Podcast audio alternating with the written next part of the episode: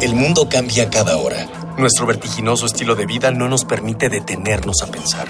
Compramos, rentamos, vendemos, consumimos.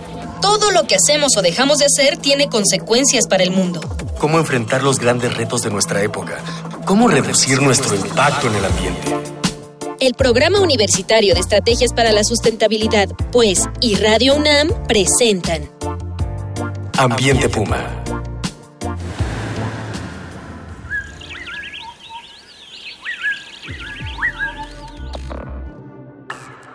Hola, ¿qué tal? Soy Mireya Imas, directora del Programa Universitario de Estrategias para la Sustentabilidad de la UNAM y como siempre le doy la más cordial de las bienvenidas a este subprograma Ambiente Puma, voces, ideas y acciones sustentables.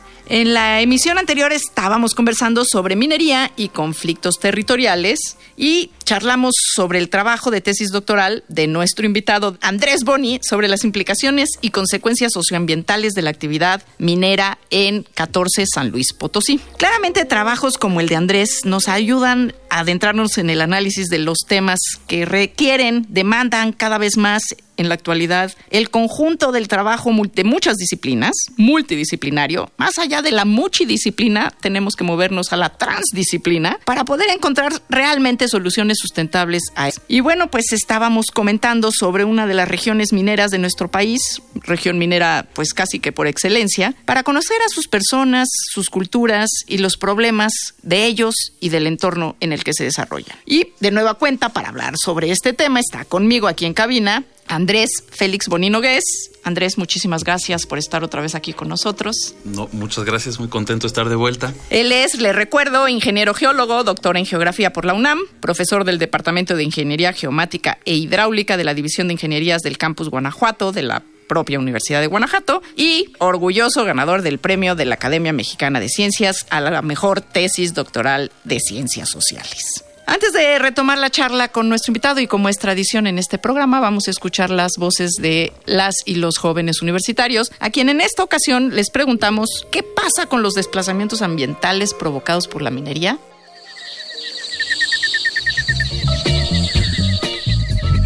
¿Qué pasa con el desplazamiento ambiental provocado por los derrames mineros? Directamente son precisamente los mismos trabajadores, son personas que viven cerca de las zonas mineras y al encontrarse cerca de estas mismas zonas se ven afectados en salud, economía, se ven afectados directamente en su estilo de vida. En primera, yo creo que sería la, la parte humanística, porque en varios accidentes de, de la minería se afecta a los, a los trabajadores. Y en otra es este, la misma situación. Mucha gente vive de, de, los campos en donde se encuentran los minerales y esto provoca que, que ya no se puedan dedicar a esto o que su economía o su primer ingreso, que es la agricultura o la ganadería, se ve afectada por la industria minera. Yo creo que primero es el daño a la salud, que es lo más importante. Creo que es algo que se debe tomar en cuenta y sobre todo que se tomen las medidas necesarias para que esto no suceda y que sobre todo pues, que no pase en, en general. Eh, después de los daños a la salud, me parece que vienen los daños a patrimonio porque pues indiscutiblemente afecta muy directamente y el problema de esto es que la mayoría de las empresas privadas que lo ocasionan pues precisamente no, no se hacen cargo como tal y aún así aunque se hicieran cargo incluso económicamente para resarcir daños no creo que se pueda cubrir algo que está dañado por incluso algunos materiales tóxicos. La principal consecuencia de, de, los derrames mineros, ya sea en cada población, es que las personas que viven ahí tienen que buscar un nuevo, un nuevo hogar.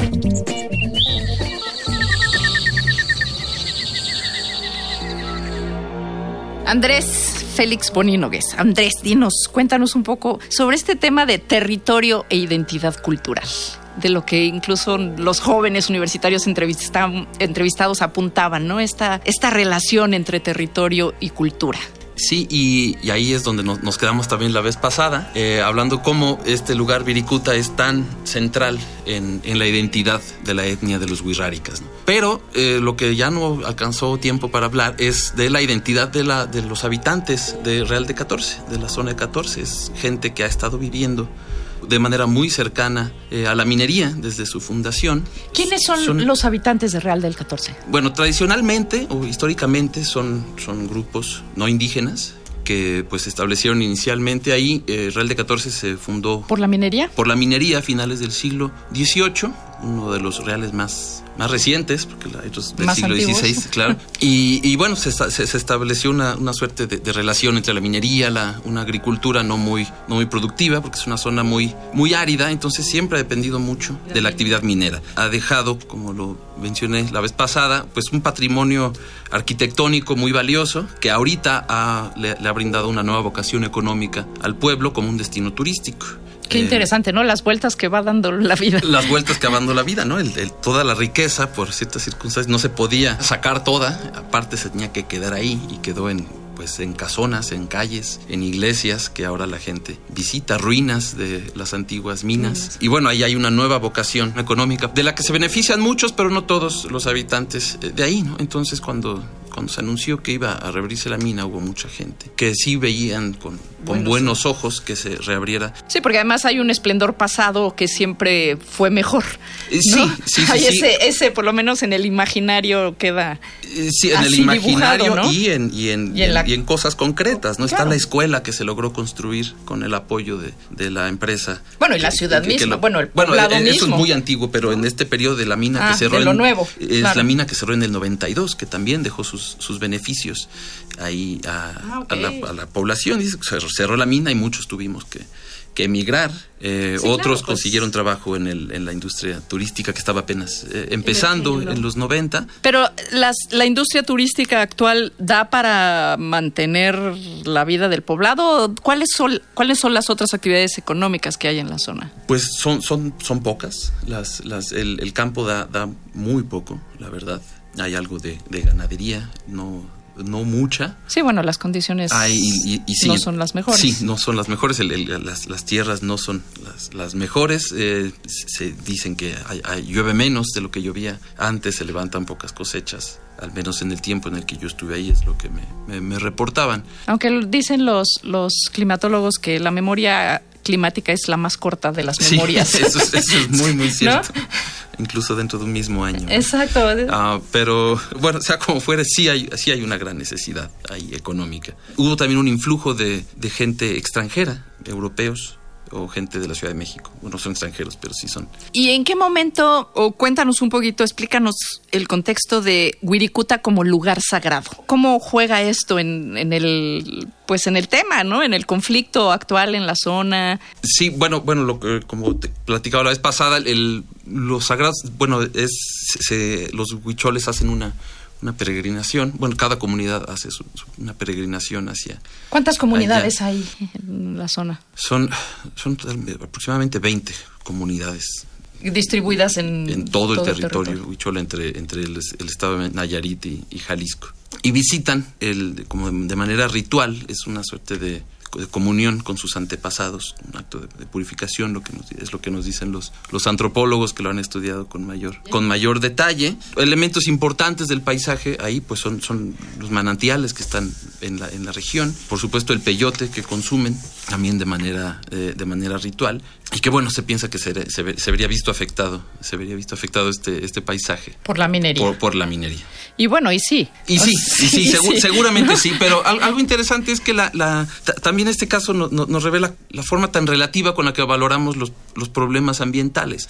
Sí, claro. A- a- a- Depende del lugar en el que estamos sentados y la historia cultural que tenemos y la interacción que tenemos con el territorio, ¿no? Exactamente, y, y- y qué, qué tanto estamos dispuestos a, a transformar eh, nuestro entorno. Tal vez no más de 200 kilómetros de, Real de 14 está la zona de Mazapil y Concepción del Oro. Un paisaje bastante similar, es una sierra que también tiene algo de arbolado en las cimas, la, base es una llanura desértica y también, y, y ahí la diferencia es que está la mina de oro eh, más grande de México, una mina a cielo abierto, que es la mina de Peñasquito. Hay otras minas a cielo abierto que están en proyecto y no hay nada, ¿no? Y no hay- no hay, no hay pleito. movimiento, no hay pleito. No hay pleito en Ha habido conflictos ahí entre las comunidades y la, y la empresa minera, pero que Pero no ha- para nada ha tenido el impacto ni la difusión. No, bueno, pues es que también hay que ser sitio sagrado para tener eco luego, ¿no? En también. ve- Déjeme darle a usted nuestros datos de contacto, como siempre. Estamos regalando un ejemplar del libro Ca- Cambio Global, Causas y Consecuencias en arroba UNAM Sustentable, Facebook Sustentabilidad UNAM. Así que comuníquese con nosotros para que se lleve usted un ejemplar del libro Cambio Global, si nos dice qué pueblo indígena habita en la zona de conflicto de la que estamos hablando. Ya le dimos muchas pistas, o sea, no se puede perder. dinos, Andrés, le recuerdo que estoy hablando con Andrés Félix Boninogués, ganador del premio a la tesis doctoral de la Academia Mexicana de Ciencias. ¿Cuál es, justo en eso que estamos hablando, existe alguna minería o alguna, pongámoslo, la actividad minera que tenga o se haga cargo de el cuidado con el ambiente y de responsabilidad social, digamos, ¿hay minería responsable social y ambientalmente? Pues vas a encontrar gente que te dice que sí, gente que te dice que no. Yo creo que una, una, buena forma de abordarlo es primero ver cómo entra la minería en la idea de sustentabilidad, ¿no? es decir, de, garantizar el acceso o disponibilidad de recursos para futuras generaciones. Y la minería, tratándose de un recurso no renovable, pues realmente no puede entrar en una definición de, sustentabilidad. Es, es incluso difícil Sí, porque es la extracción de una materia prima que ya no ya no regresa. uno, incluso puede al menos no en la escala de la vida humana. Sí, eh, tal vez las salinas, ¿no? La, la, extracción de sal, tal vez es la única que se puede considerar. Mira qué interesante. Que, puede ser sustentable en ese, en ese sentido. Pero en la minería no puedes ni siquiera imaginar, solo hablando de extracción, algo que sea completamente eh, sustentable, ¿no? En el sentido, por ejemplo, un bosque, uno puede imaginar y decir, bueno, si podemos, si tan solo pudiéramos establecer este sistema, los árboles crecerían de tal que de Hecho, en algunos, y sí existen. En muchos, países del mundo se hace así la extracción de madera forestal en pues cultivan los árboles y es como un sistema de agricultura, ¿no? Un poquito más complejo, un poquito más...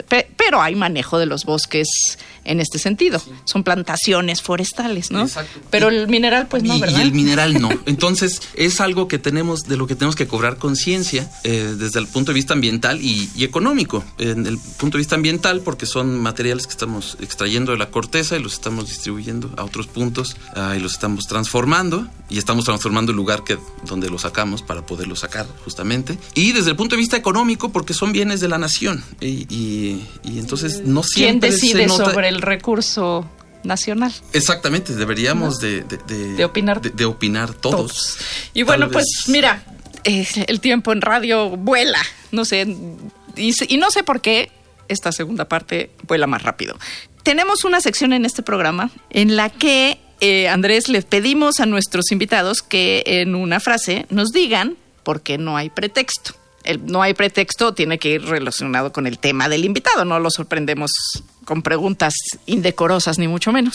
En este caso, la pregunta que te hacemos es, ¿por qué no hay pretexto para que busquemos una solución socioambiental a los conflictos territoriales? ¿Cómo construimos esa solución socioambiental? ¿Por qué no hay pretexto para hacerlo?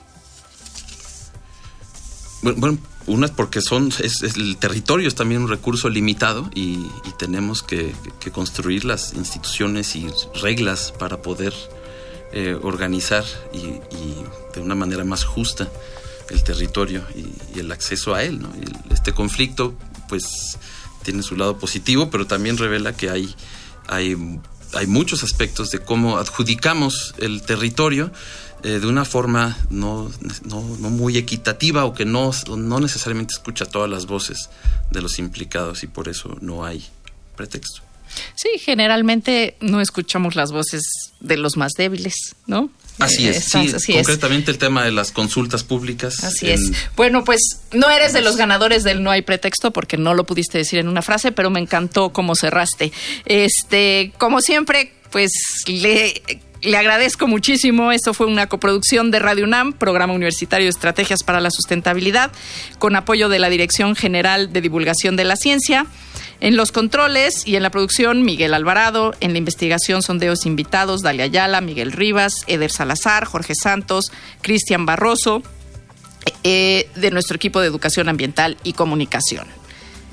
Y bueno, Andrés Félix Boni Nogués, muchísimas gracias por haber estado aquí con nosotros. Fue un placer. Le invitamos a que semana a semana sigamos reuniendo ideas, voces y acciones sustentables aquí en su programa de Ambiente Puma. Hasta la próxima. Una pequeña acción. Un cambio de actitud. Nuevos hábitos. Y nuevas formas de entender y relacionarnos con el mundo. Paso a paso. Aportamos un granito de arena. Para construirnos un futuro. El Programa Universitario de Estrategias para la Sustentabilidad, pues, y Radio UNAM presentaron Ambiente Puma.